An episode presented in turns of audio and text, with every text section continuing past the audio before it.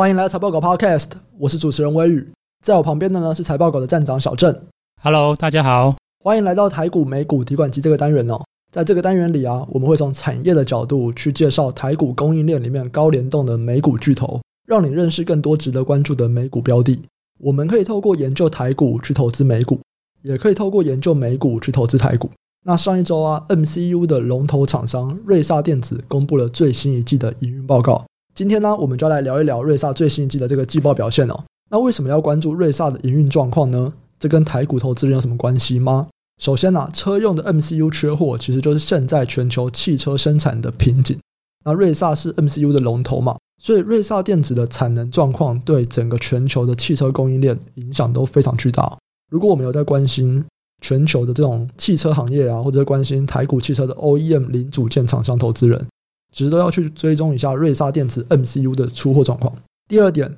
台股的 MCU 族群啊，它的营运跟欧美日的巨头有联动关系。当这些巨头的产能不足的时候，台股的 MCU 业者就会受惠这些订单溢出而成长。所以，如果是台股的 MCU 投资人，也应该要密切关注瑞萨电子的营运状况。那首先呢，我们先来介绍一下瑞萨电子这间公司哦。这间公司是日本半导体的巨头，那它在美股是 OTC 上市，代号是 RNECY。这间公司主要的产品就是 MCU 嘛，它占公司的营收大概是五成。那这间公司它是 MCU 的产业龙头，市占率十七趴，在车用这块更是高达二十七趴。瑞萨电子它还有做类比晶片，它市占率是全球第十大，车用半导体的市占率则是全球第三大。所以首先呢，我们就来先回顾一下他们这一季的营运表现，然后我们会聊一聊他明年的展望，最后会来聊一聊全部的相关供应链，包含台股、包含美股。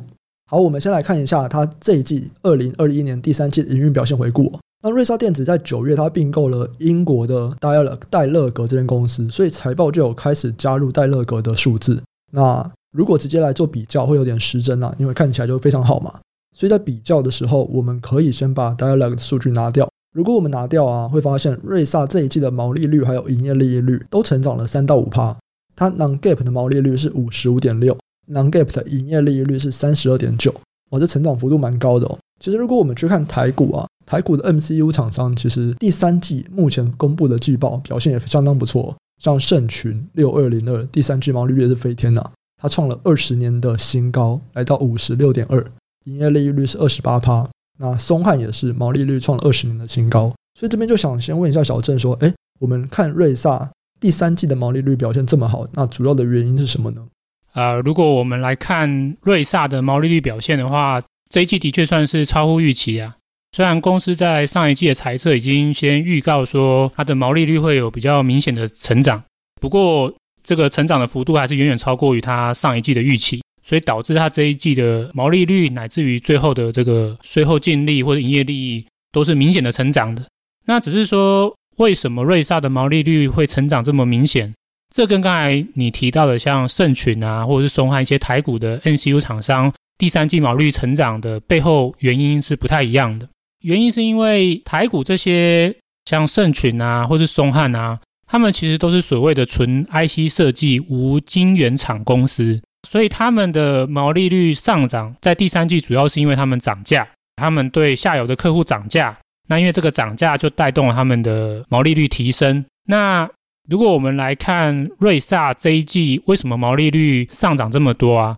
其实跟涨价的因素相关性比较低一点。那如果我们看公司对于它第三季的毛利率成长的观点，公司是先提到第一个原因是他们的产能利用率明显的提升。我们在之前聊 NCU 产业的时候有聊到嘛，就是说今年车用的 NCU 晶片会大缺货，主要一个原因之一就是瑞萨在日本的纳科的十二寸晶圆厂发生火灾嘛。那因为瑞萨在车用 NCU 的市占率非常高，所以它自己的产能如果发生火灾的话，那当然对整体的车用 NCU 晶片的产出就有很巨大影响。那我们如果在现在来看上一季的话，公司其实已经在他的法说会里面已经明确提到说，他们的这个火灾的受损的产能已经完全恢复了，在八月就已经完全恢复了。所以他们的十二寸厂的利用率从原本的上一季差不多五十多趴，目前已经到上一季揭露的话，已经是明显的上升到七十五趴。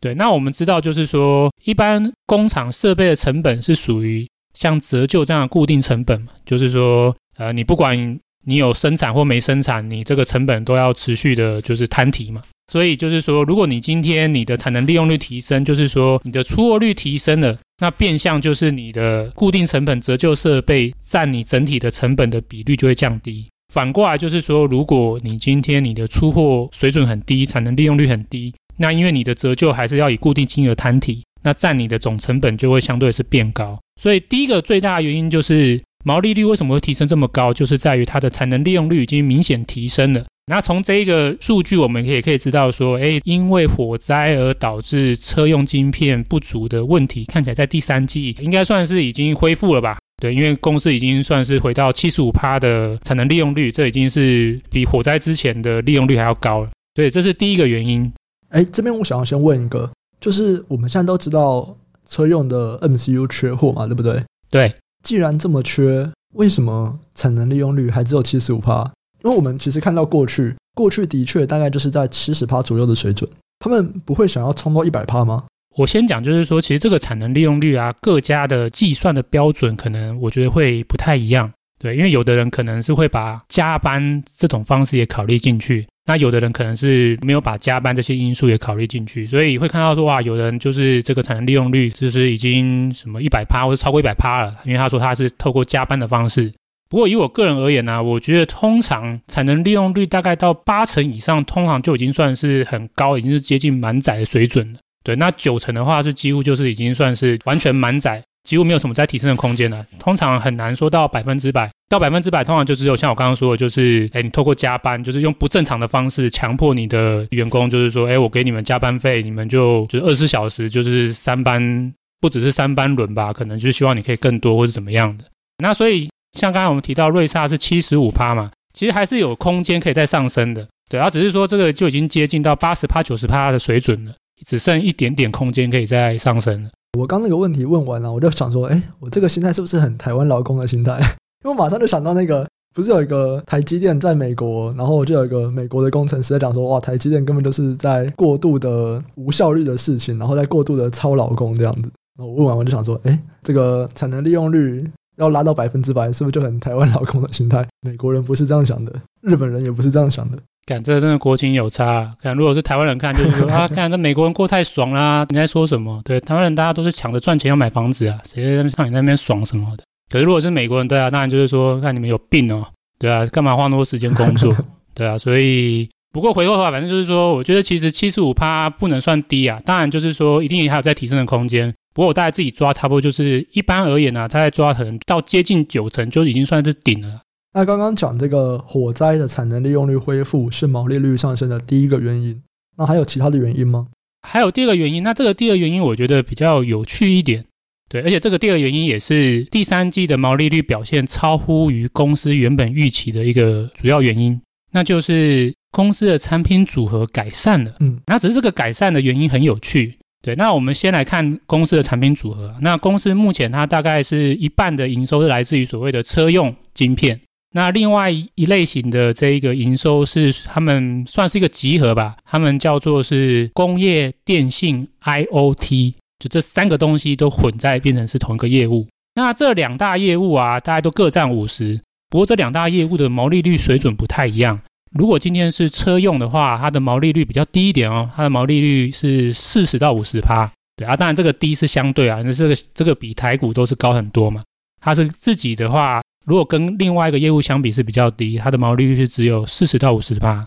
可是另外一个业务，像刚才提到的工业电信 IoT，它的毛利率其实可以高达差不多五十五到六十五趴。那你想想看啊，你有两个就是业务，它的毛利率水准不一样。那如果说你今天比较高毛利率的这个业务，如果它的比重提升了，那你平均起来之后，你的毛利率自然就会提升嘛。所以这个就是所谓的说产品组合也会影响毛利率的原因。那如果我们来看公司第三季它的产品组合的话，因为我们知道第三季有发生那个东南亚疫情复发嘛，嗯、就那个 Delta 又疫情又在扩大嘛，所以马来西亚又再度封城嘛，导致在当地因为有很多类比啊或者这些车用晶片的大厂有在当地设这个后段的封装和测试产能，那一旦封城的话，就会影响他们的后段封测嘛，自然就会影响到他们的出货。那公司刚好就是它的车用晶片有一定的比重啊，是在马来西亚那边，自然就是受到这个疫情影响，那它就没办法出货，所以导致它的汽车业务啊，它在第三季的成长只有十四趴，它原本估计可能会到十七或十九趴。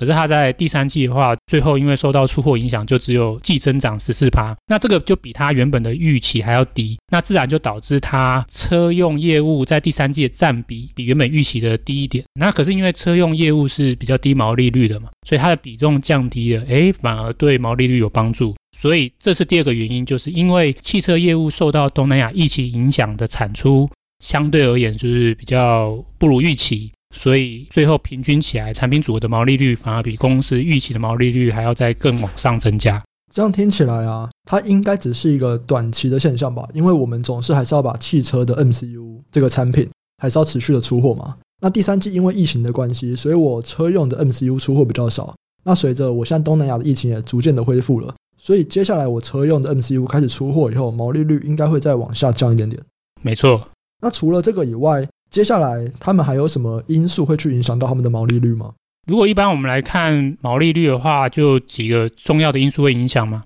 像瑞萨这种就是拥有自有晶圆设备的公司的话，那第一个最重要的一定是产能利用率嘛。所以我们接下来一定先关心的就是说，公司的产能利用率还没有在提升的空间。如果你产能利用率提升的话，你这个平均的固定成本就会相对下降，那毛利率自然会上升。那第二个的话，就是我们刚才像有提到这个产品组合。哎，你高毛利的比重如果增加，或者你低毛利的比重降低，那你自然你的平均毛利率也会提升。那这是产品组合的改善。那第三种的话，可能就像台厂吧，台厂就是属于是涨价。我今天因为市场供不应求，我发现说，哎，客户我就算在涨价，他们还是愿意买，因为他们真的太缺了。所以有的厂商会利用这个时机点赚一点，算是时机财吧。就是说，哎，既然就是需求这么好，我干嘛不趁现在涨价？所以有的厂商也会就是透过涨价来去提升毛利率。那一般而言，就是这三个手段吧。好，那如果是瑞萨电子他自己在讲说他们下一季的这个猜测，他们又是怎么看待他们的毛利率呢？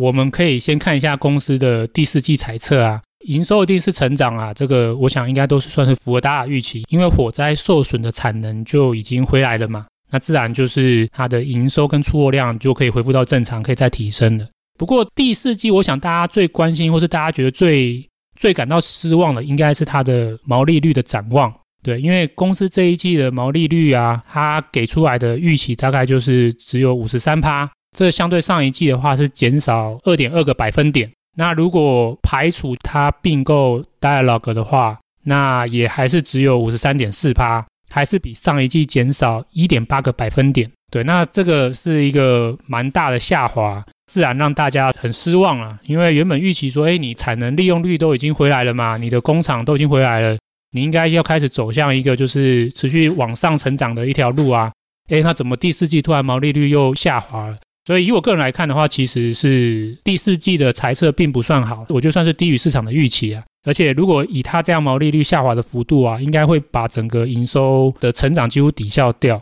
所以它有可能反而第四季。公司是抓持平啊，那我觉得可能甚至有风险，可能会比上一季还要衰退。那为什么公司这一季的毛利率会给的这么的差？为什么它会预期是下滑这么多呢？那其实公司在它的跟法人的 Q&A 里面，它有提到公司为什么预期第四季的毛利率会下滑这么多。第一个的话，当然是有一个因素的话，我们可以先排除掉，或是相对比较不重要，就是因为它有并购 Dialog 嘛。那因为 Dialog 这家公司的平均毛利率相对于公司目前是稍微低的，所以你自然把 Dialog 并进来的话，它会拉低你平均的毛利率嘛。这个不是不好啦，因为这纯粹就是并购嘛。对，我并购了一个毛利率可能只有四五十趴的公司，那自然比我现在平均毛利率再低一点，那毛利率自然会下滑。那所以这个因素如果公司来谈的话，还预期就是第四季完整把 Dialog 并进来之后。会对它整个集团的毛利率带来零点四个百分比的下滑。那可是因为我觉得这个因素并不是真正的负面因素，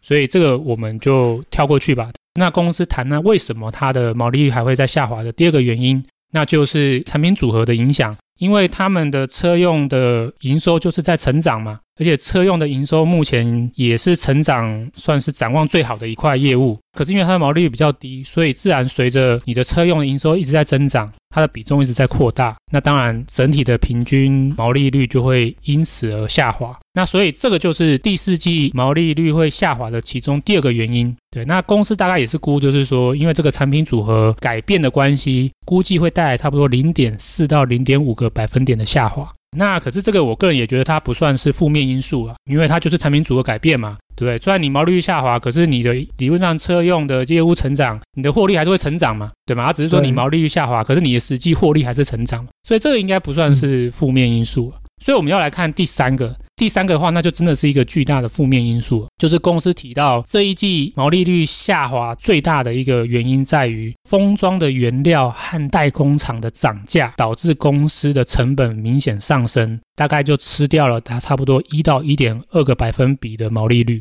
这个就是毛利率下滑的主因。那这个算是一个很明确，就是负面的资讯。所以我认为，就是这一个原因导致公司第四季毛利率的展望是不如市场预期的。那其实不只是瑞萨有提到原物料或代工涨价带来的负面影响啊，其实盛群最近也刚发布第三季季报嘛。那盛群其实最近有开法人说明会啊，其实他在法人说明会，他就我觉得董事长也是蛮蛮诚实的啊，不错，要给他一个赞呢。就是他就直接说，他们预期第四季毛利率会下滑。因为他们看到就是晶圆代工厂的涨价，第四季的幅度还是蛮大的。可是公司已经认为，就是说他们目前第四季的下游消费性需求已经有点杂音了，包含就是说，呃，同业已经开始用价格在做竞争了，所以他们觉得他们没有办法在第四季继续涨价，那自然他们对于第四季的毛利率观点也是会转为下滑。我们有一集在解析那个台股 NCU 的短期展望嘛。我们那时候就已经有提到说，必须要注意，就是第四季金圆代工还是在涨价，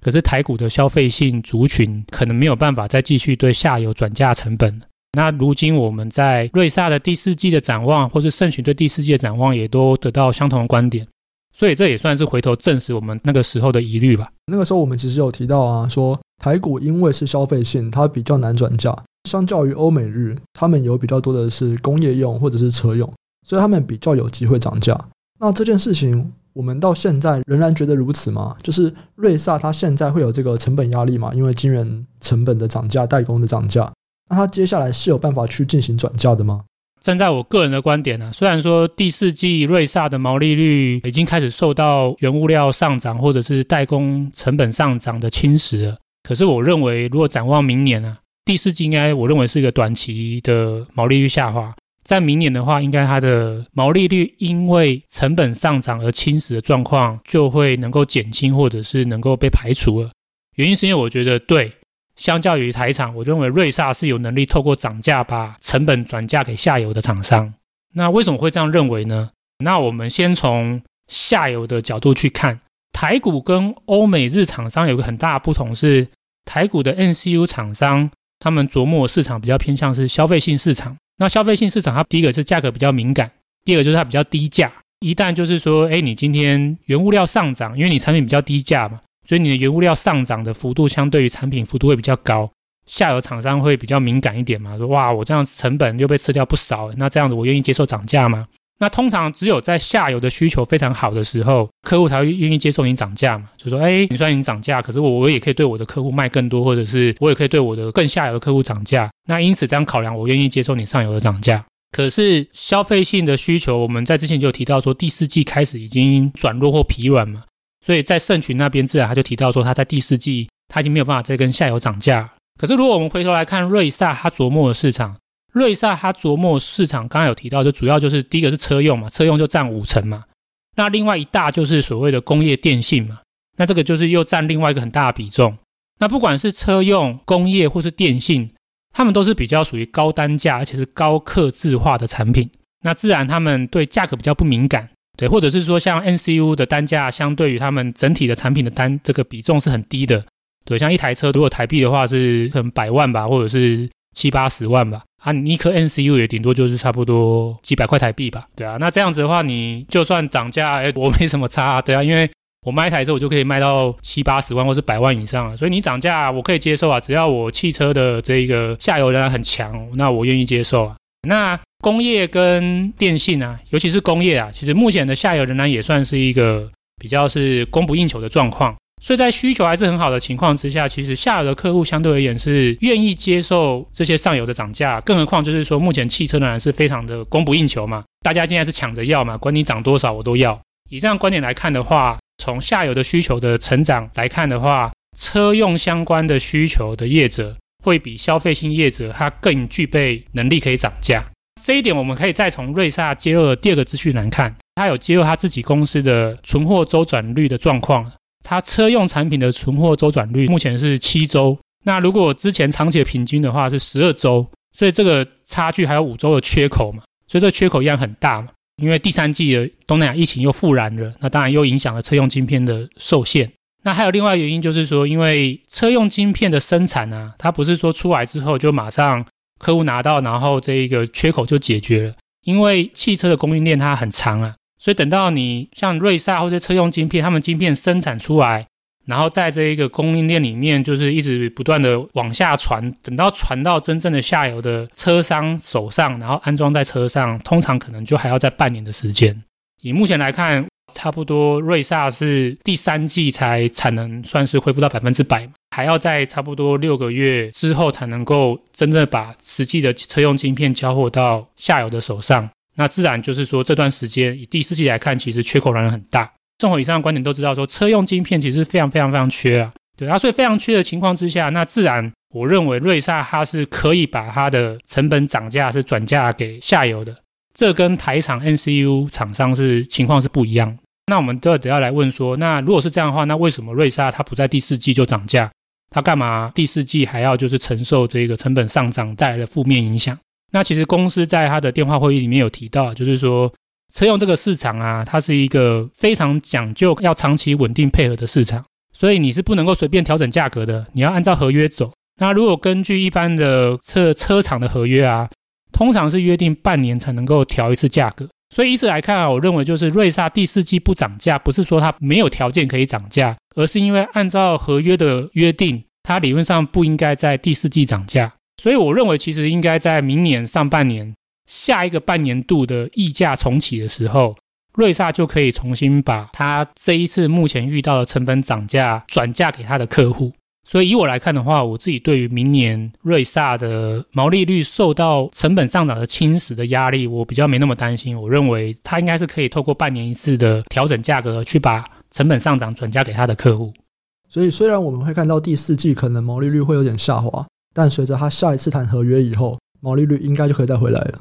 应该是说上涨的这个负面因素可以抵消，它还有其他因素嘛？嗯、譬如说像产品组合嘛，它的车用还是会比重应该会继续增加嘛？哦、我们刚才提到说车用增加其实是会对它的毛利率是会是有下滑的影响。嗯，所以我认为明年毛利率应该是不太容易上升的。嗯，因为它如果车用的比重是在增加，它的毛利率应该会下滑。那只是说单就，如果说你今天说毛利率下滑是因为成本上涨而导致的下滑，这个部分应该是可以透过跟客户重新议价去把这部分转嫁给客户。可是产品组合那部分就不关客户的关系了。好，那最后啊，我们就来看一下相关的供应链，包含台股、包含美股的状况。那我们就先来看台股好了。刚刚有提到嘛，瑞萨它可以去转嫁上游成本上涨的压力。那台股是消费性的，它比较难转嫁。但是其实，在盛群的法说会里面，他们老板也有提到，其实现在他们整体的接单量已经到七十到八十趴了。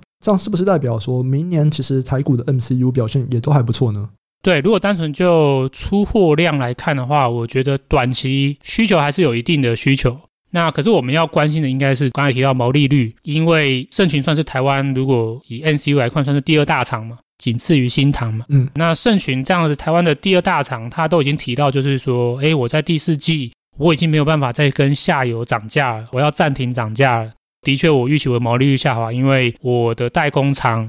联电啊这些公司的他们涨价，我我已经必须要承受了。那所以这个就是比较大的问题，就是说台湾的 NCU 厂商其实都跟盛群类似啊，都是比较偏向消费性应用。那这些消费性应用的话，里面又有不少的比重是来自于像电脑啊、PCNB 家电这几个市场。那其实我们在之前的很多公司的法说解析，像美光啊、威腾啊，他们都有提到 PCNB 的短期的需求也并没有那么好。甚至瑞萨在这一次的法说，他们有提到，就是说，如果以他们目前的所有看到所有终端市场来看，他们的确也觉得 PCNB 是比较弱的，因为他们有看到就是 PCNB 的零售端的存货是有明显增加的。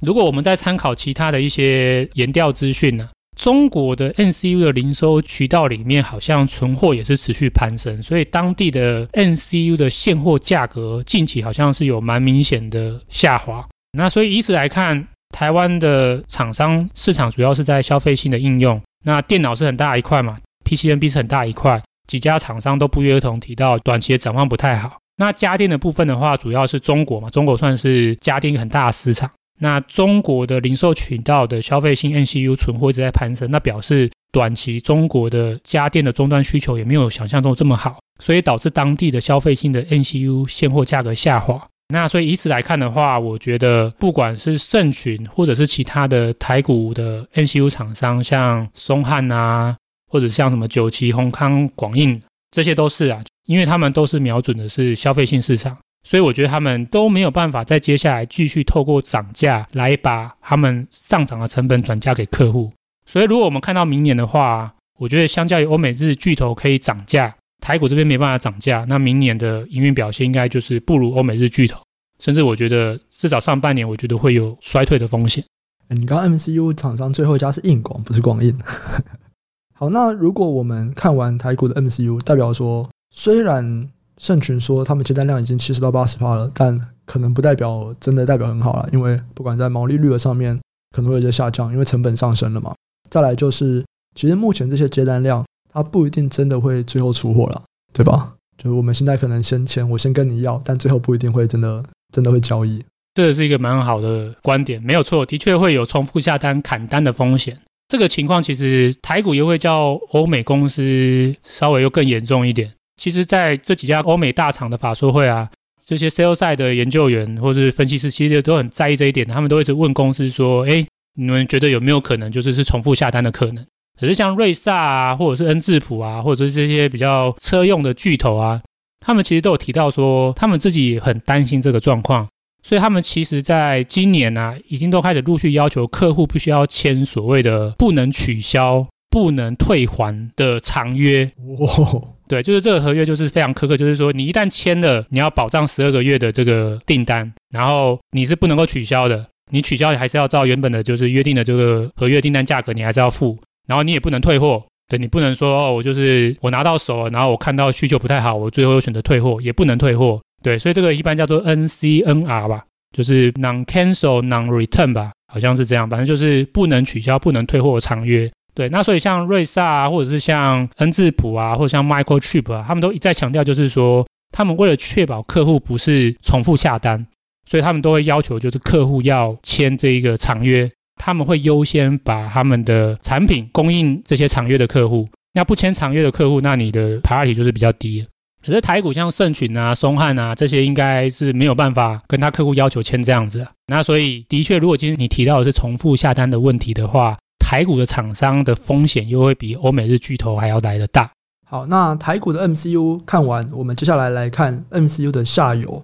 这边要看的是汽车哦。其实就像刚刚小郑讲的。现在的汽车是在供不应求的状况嘛？那我们在一周产业大事里面也都有提到，如果我们去看近期美国的汽车销售，这个销售量一直都不高，但不高不是因为没有需求，是因为没有车子可以卖。那目前的汽车全部都卡在供给，那尤其这个车用的晶片就是产能不足的瓶颈嘛。那因为车用晶片产能不足，导致汽车没有办法顺利的生产，相关的车用概念股表现也全部都不好。那台股有蛮多的汽车概念股嘛，不管是在做什么防撞的啊，或者是在做那个雨刷的，其实表现都不是很好。那在这个部分，我们会看到什么样的变化吗？其实，如果我们回头看上一季的一些新闻或是市场的讯息啊，其实原本上一季大家对于汽车下游的生产在季初是比较乐观一点的，因为。台积电那个时候就宣布说，他们就是要优先就是生产车用的晶片嘛，他们就是要让车用的 NCU 可以插队嘛，嗯，所以那时候大家都是一片欢呼嘛，然后就觉得说，哦，这个最坏的情况已过嘛，诶，可是想不到经过第三季之后还是一样烂嘛，又还是停产，然后生产还是很惨。嗯、对啊，如果说到底为什么会这样子奇怪，那当然就是我认为最主要原因就是在第三季又发生一个无法预期的新的状况出现，就是东南亚的疫情复燃。对啊，因为东南亚疫情复燃之后，影响到马来西亚当地的生产嘛，那当地又有很多像车用晶片的大厂，像德州仪器啊、意发半导体啊、瑞萨啊，他们在当地都有工厂，所以又导致车用晶片又重新就是生产受限了。只是说上半年是这个前段晶圆产能受限，啊，第三季变成是后段，就是所谓的封装测试，因为马来西亚当地疫情影响又在受限，所以第三季的出货量又变不好。所以，我们如果现在要去再回去看，就是说，到底今天车用的晶片或者是汽车下游的生产，到底有没有就是度过最坏的状况，是不是已经回升了？那我们就要先关注的就是东南亚的疫情。东南亚疫情到底什么时候是算是缓解？那其实如果从近期的新闻报道，或者是我们再去看这些刚才提到的一些车用晶片大厂有在马来西亚设厂的，像意法半导体啊，或者是像安森美啊。或者像恩智浦，其实他们在最新的法说，他们都已经强调，他们已经认为东南亚疫情已经趋缓，或者是说他们已经认为，就是说这个影响不大。他们自己都为他们的工厂的员工都已经百分之百的，就是施打疫苗了。哇，这个好像有点羡慕啊。对，不过反正就是说，看他们就是都打疫苗了。哎，其实我们也可以打了，我还不能打，我第二季还不能打。哎，可以吧？因为现在只要八周就可以了，你也可以了。哦，真的吗？对，因为我之前去查，他说我不符合资格。前两天吧，我查说，哎，我到底什么时候可以打疫苗？我是九月五号打第一剂，对。然后因为现在改到只要八周，所以只要十月底我就可以打第二剂了。是哦，好，那太好，我要冲了。对，可以去约第二季了。好，太棒了。不过不管怎么样，就是他们已经就是优先帮他们自己的产线的员工就已经施打疫苗了。他们都是在说第三季季底，他们的产能利用率已经恢复到蛮高的水准了。那甚至像意法半导体啊，他都预期说，他大概这一季季初就会是百分之百的运作。那安森美、恩智浦，其实他们对于他们第四季东南亚的厂房的生产，他们其实就都不太担心了。他们都觉得最坏已过，他们认为就是东南亚这边已经不会再限制他们的第四季的出货。所以如果说他们说的是真的，而且不会再有一些奇怪的意外再发生的话，那我自己是觉得，的确我们可以把第四季视作是汽车业出货量最坏的时间点已过。这句话好像上一季就说过一次啊，不过这一季又再重来一遍。而且你说没有意外发生的话，MCU 今年从年初到现在一直都是意外。这很神秘啊，时不时来个火灾或风灾或疫情或地震，真的蛮。对，不过如果真的没有再什么意外的话，这次应该是真的，真的就是车用的晶片，对前段的生产跟后段的生产应该都没什么问题了。所以因此就是说，这些车用晶片大厂，他们对第四季的车用给的这个预估的成长都是比较高了，他们都是以已经能够百分之百运行的这种前提来去给予他们车用的晶片营收预测。那所以说，如果没有意外的话，那我觉得车用最坏的情况应该是过了，对。那当然就是说，如果要今天要反映到真正最终端的下游的话，就像我刚刚前面有提到嘛，因为这个晶片在整个供应链流转，可能也要在半年的时间。等到真的就是终端的车厂完全拿到货，可能就要到明年的第一季或明年第二季吧。那所以当然是说，明显的生产量恢复可能在明年上半年。可是如果说今天是讲，就是说回升，就最坏的情况何时过了？哎，我觉得有可能第三季是最坏的情况，也许第四季就可以逐步回升了。那如果这样子的话，那当然对于台股的一些，呃，我这边强调的是 OEM。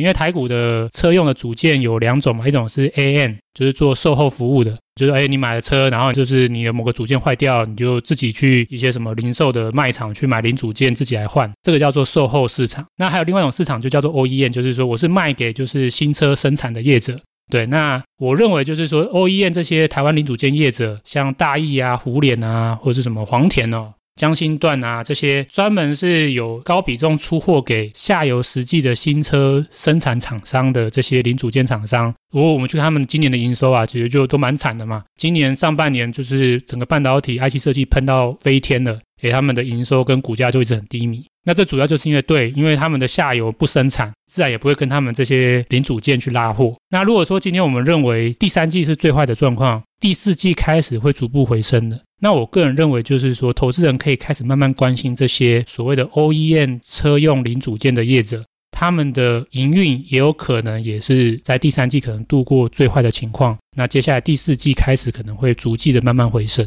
好的，所以关于车用的 OEM 这一块，第三季应该就已经是最坏情况了啦。那接下来应该就是一季比一季好。那到明年上半年，这个情况应该可以完全的缓解，前提就是不要再出什么意外了。对，今年可能是 MCU 犯太岁这样子，整个 MCU 的族群，每一间公司都有点犯太岁。那以上啊，就是我们这一集的内容。喜欢的听众朋友啊，记得按下订阅，并且分享给你的亲朋好友。有任何的问题或回馈，都欢迎留言告诉我们，我们会不定期在 Podcast 中回答留言区的问题。想要找平台讨论投资问题的，可以上 Facebook 搜寻财报狗智囊团，我们也会不定期在社团中分享我们的看法，还有 Podcast 延伸讨论。那我们这集就先到这边，下集再见，拜拜，拜拜。